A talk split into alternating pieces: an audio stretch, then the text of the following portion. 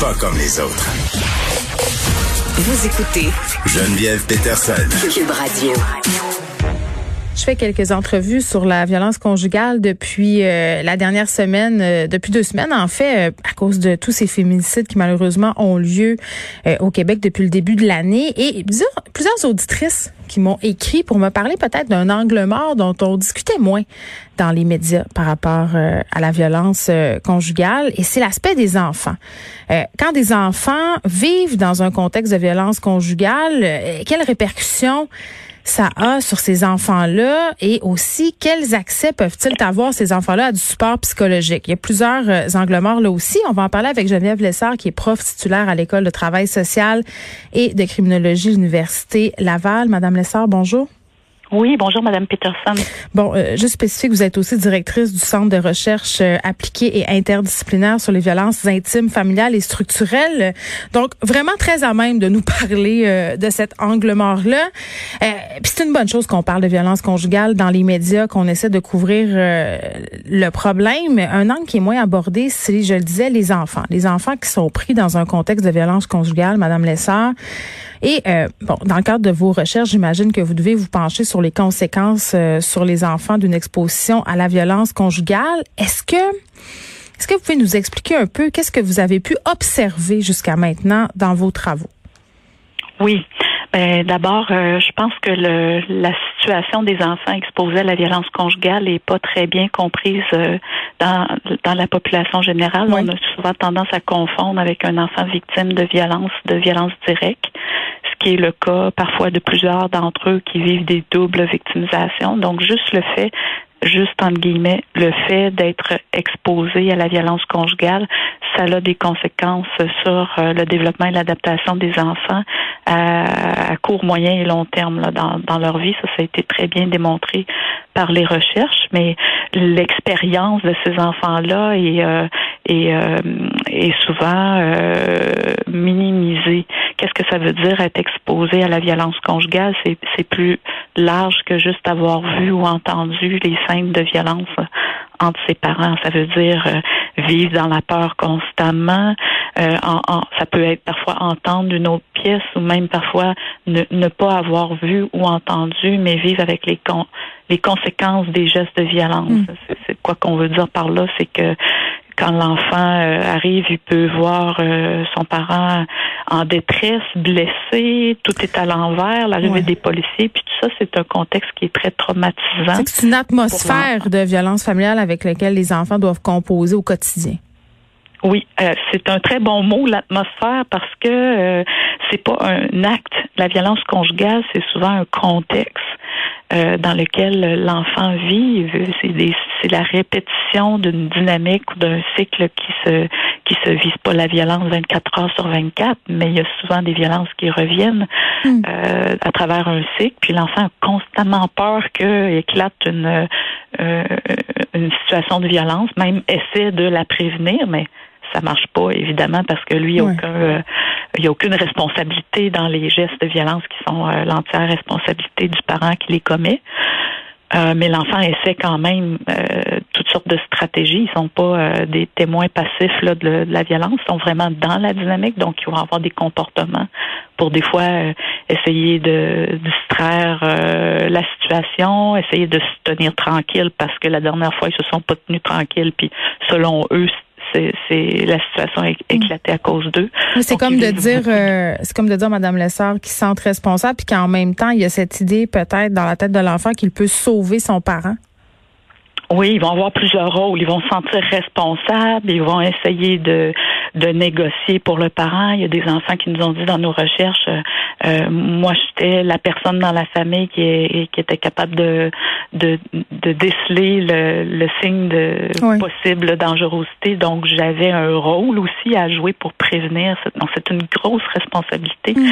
qu'ils mettent sur leurs épaules. Puis il faut justement, euh, comme euh, comme stratégie, comme adulte autour d'eux, bienveillants, il faut leur dire qu'ils n'ont rien à voir là-dedans, que c'est, c'est la, le, le, parent qui commet la violence qui en est responsable, puis qui, qui devrait pas à se sentir coupable de la situation. Dites-moi, Madame Lessard, euh, puis peut-être que c'est un biais que j'ai, vous me corrigerez. Est-ce que ça se peut qu'une personne soit violente avec son partenaire amoureux sans jamais s'en prendre à ses enfants physiquement ou psychologiquement? Oui, ben c'est là un peu que j'essayais de vous amener dans ma première réponse parce que souvent les gens vont avoir tendance à penser que si le parent qui qui euh, violente sa, partenaire, c'est souvent le, conjoint euh, masculin qui va euh, violenter sa, partenaire femme. Et si l'enfant n'est pas lui la cible directe de violence de la part du père, la plupart du temps, les gens vont penser que il n'est pas affecté par le contexte, qui n'est pas du tout le cas, parce que le fait de voir les deux personnes que tu aimes le plus au monde vont une être victime, l'autre être violent. Fait qu'ils vivent aussi beaucoup un conflit de loyauté.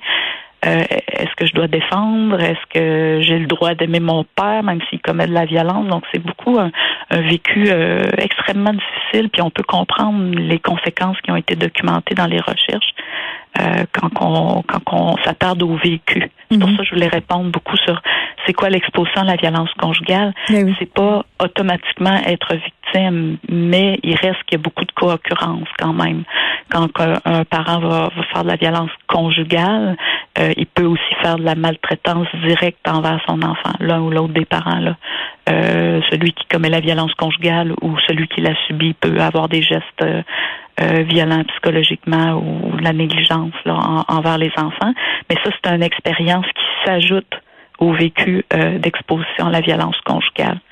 Et comment ils grandissent, ces enfants-là? On se parlait de conséquences d'avoir été exposés à tout ça, d'avoir été euh, imprégné d'une atmosphère de violence familiale. Concrètement, quelles répercussions ça peut avoir sur la vie d'un enfant? Euh, les recherches ont montré que les conséquences sont aussi sévères que si la violence elle est directe à leur endroit et ce euh, à différents euh, niveaux de leur développement. Là. Ça peut être euh, la santé physique ou mentale, ça peut être les comportements, les problèmes de intérioriser, mm. lorsqu'on on, parle plus qu'un enfant vivrait du stress post-traumatique ou de la dépression, de l'anxiété, ça c'est plus intériorisé, mais il peut aussi avoir des troubles de comportement, donc il y a des enfants qui ont aussi des difficultés qui se manifestent à l'école. On peut comprendre s'ils n'ont pas la, concentration pour euh, apprendre ce qui est supposé être fait à l'école, puis qui sont préoccupés par ce qui se passe à la maison. Ben, certains de ces enfants-là vont avoir des difficultés à l'école, des retards scolaires, du décrochage, puis il peut, il peut y avoir aussi euh, des comportements violents qui sont reproduits envers les pères ou envers la fratrie ou même dans les relations amoureuses là, futures quand ils, euh, ils grandissent. Ben, en avez-vous euh, suivi jusqu'à l'âge adulte? Oui, on a, je viens de terminer une recherche qu'on a faite auprès des jeunes de 18-25 ans hmm. qui ont été exposés à la violence conjugale dans l'enfance et l'adolescence. Puis, pour une recherche qualitative, on a un, très bon échantillon là, qui permet de d'atteindre la saturation euh, des données. Mais c'est certain qu'on a eu les jeunes qui ont voulu participer à la recherche. Donc, probablement les jeunes qui s'en sortent le plus puis qui avaient le goût de partager leur expérience. Mais il faut pas voir non plus que c'est un automatisme parce que dans cet échantillon-là, les jeunes mettent en place des stratégies pour justement ne pas reproduire la violence. Mais pour ça, il faut qu'il y ait une, une, prise de conscience de son vécu de victimisation, puis euh, des, de l'aide, de, de l'aide, soit dans son réseau naturel ou euh, euh des services professionnels qui vont. Euh, c'est tout un processus, là, sortir de la violence. Hein, ça implique beaucoup d'actions, mm. puis sur du moyen et long terme. Mais il faut, faut avoir l'espoir. Il existe des services sur le terrain qui sont spécialisés pour aider ces jeunes-là. Donc, il faut les amener à arriver dans les services. Mais ce que je déplore, moi, dans ma recherche, euh, très peu ont eu de l'aide quand ils étaient enfants ou adolescents. Ben c'est ça, je voulais vous en parler de ça, Madame Lessard, parce que moi, ce qui était attiré à mon attention, c'est le manque, euh, parfois, bon, pas le manque, mais l'espèce de d'illogisme par rapport à cette aide psychologique-là dans le système. C'est-à-dire, euh, exemple, je vous donne un exemple. Moi, je suis une mère. Euh, je me sors d'une situation de violence conjugale, je veux aller chercher de l'aide pour mon enfant et l'autre parent refuse de signer parce qu'on sait quand on veut avoir de l'aide psychologique ou même des soins pour son enfant, il faut que les deux parties signent, les deux parents. Et dans un contexte de violence conjugale, c'est pas toujours évident. Parfois, euh, le parent violent veut pas signer parce que justement, ça serait admettre la violence ou considère que c'est l'aliénation parentale. Ça, est-ce que ça devrait pas être considéré aussi dans la refonte du droit familial? Ben là, j'ai une bonne nouvelle pour vous. Il y a eu un rapport qui a été déposé euh, par le, gouvernement, un rapport de comité d'experts sur le traitement des victimes de violences conjugales et d'agressions sexuelles par les tribunaux, qui est un gros rapport avec 190 recommandations. Au mois de décembre. Oui, exactement. Et il y a une des recommandations de ce rapport-là qui vise à, donner des directives pour que les enfants euh, une directive voulant que les, les besoins d'accompagnement euh, d'un enfant puissent être offerts avec le consentement d'un seul des deux parents. C'est certain que dans les maisons d'hébergement, euh, il y a des services externes qui sont offerts. Euh, ça prend obligatoirement l'accompagnement d'un parent parce que l'enfant peut pas se rendre seul dans les services, mais souvent le parent qui est victime, généralement la mère, euh, une fois qu'elle a fait un certain processus sur son vécu, va être prête à, à, considérer euh, que son enfant a aussi besoin d'aide. Mm. Et ça, ça existe dans les maisons d'hébergement des services externes. C'est sûr qu'on peut toujours développer plus pour qu'il y ait plus de ressources aux, intervenants sur le terrain pour le faire, mais ça, ça existe. Et le problème, c'est plutôt euh, dans le milieu institutionnel où là, mm-hmm. sont contraints par les lois, l'autorité parentale. Là, et c'est ça que la recommandation dans le rapport vise à changer. Donc, quand est-ce que ça va être actualisé? Ben, c'est ça. Je ne sais pas quand, mais au moins c'est reconnu par le gouvernement qui veut poser une action pour qu'un seul des deux parents puisse autoriser euh, l'aide psycho, euh, psychosociale à l'enfant. Très bien, Geneviève Lessard. Merci beaucoup, qui est professeur titulaire à l'École de travail social et de criminologie de l'Université Laval, on se parlait des enfants qui vivent dans un contexte de violence conjugale.